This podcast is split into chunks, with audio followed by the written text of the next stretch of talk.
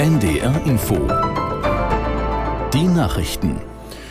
Um 11.30 Uhr mit Michael Hafke. Im Gaza-Krieg zwischen Israel und der radikal-islamischen Hamas halten sich beide Seiten offenbar bislang weitgehend an die laufende Abmachung. Die palästinensische Terrororganisation will auch heute wieder 13 Geiseln gehen lassen und hat wie vereinbart eine Liste mit den Namen übermittelt.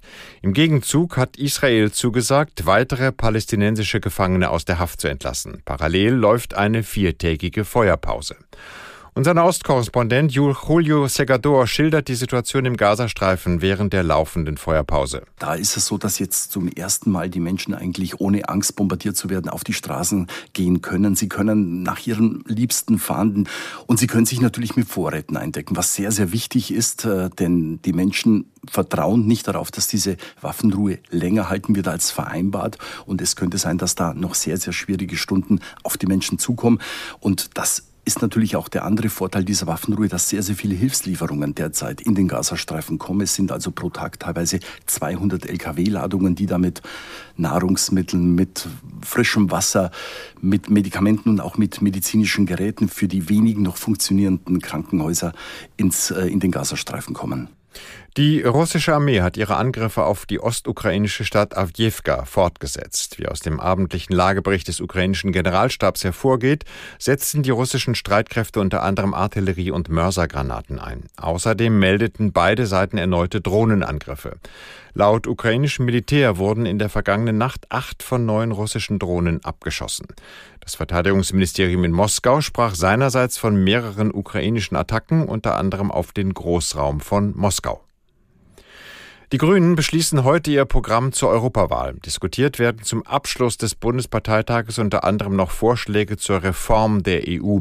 So setzt sich die Partei laut Programmentwurf beispielsweise für Mehrheitsentscheidungen statt des geltenden Einstimmigkeitsprinzips ein.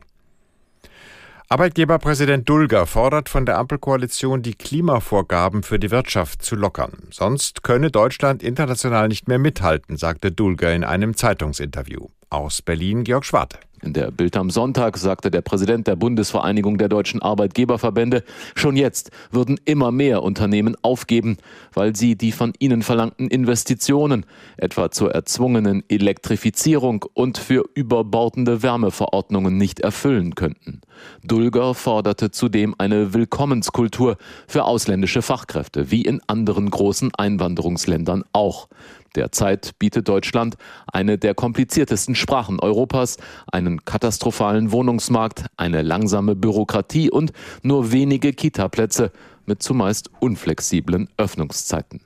Der Weiße Ring warnt vor den Folgen einer zunehmenden Gewalt gegen Rettungskräfte. Jeder dieser Angriffe gefährde Menschen, die unverschuldet in Not gerieten, ein zweites Mal, erklärte der Vorsitzende der Hilfsorganisation Lishing. Er kritisierte, dass es keine bundeseinheitliche Definition und Erfassung solcher Attacken gebe. Diese fehlenden Standards seien ein Problem. Nach einer Erhebung des Weißen Rings hat die Gewalt gegen Rettungskräfte seit 2019 um etwa ein Drittel zugenommen auf rund 39.000 Fälle pro Jahr. Das Wetter Norddeutschland. Heute ist es im Osten zu Beginn heiter, später wird es wolkiger. Ansonsten im Tagesverlauf von Ems und Nordsee aufkommender Regen bei einem bis sieben Grad. Morgen gibt es zeitweise Regen oder Schnee. In Ostvorpommern ist es teils sonnig bei 0 bis 5 Grad. Und die weiteren Aussichten am Dienstag bewölkt.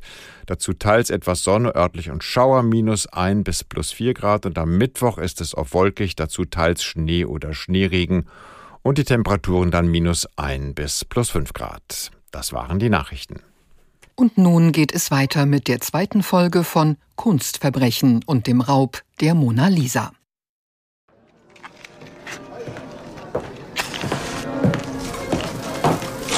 Eduardo, schön Sie mal wieder zu treffen. Ach ja, Decker? Na dann. Ich nehme noch einen roten. Die beiden Männer, die sich 1914 in einer Bar in Casablanca treffen, kennen sich schon sehr lange. Der amerikanische Sensation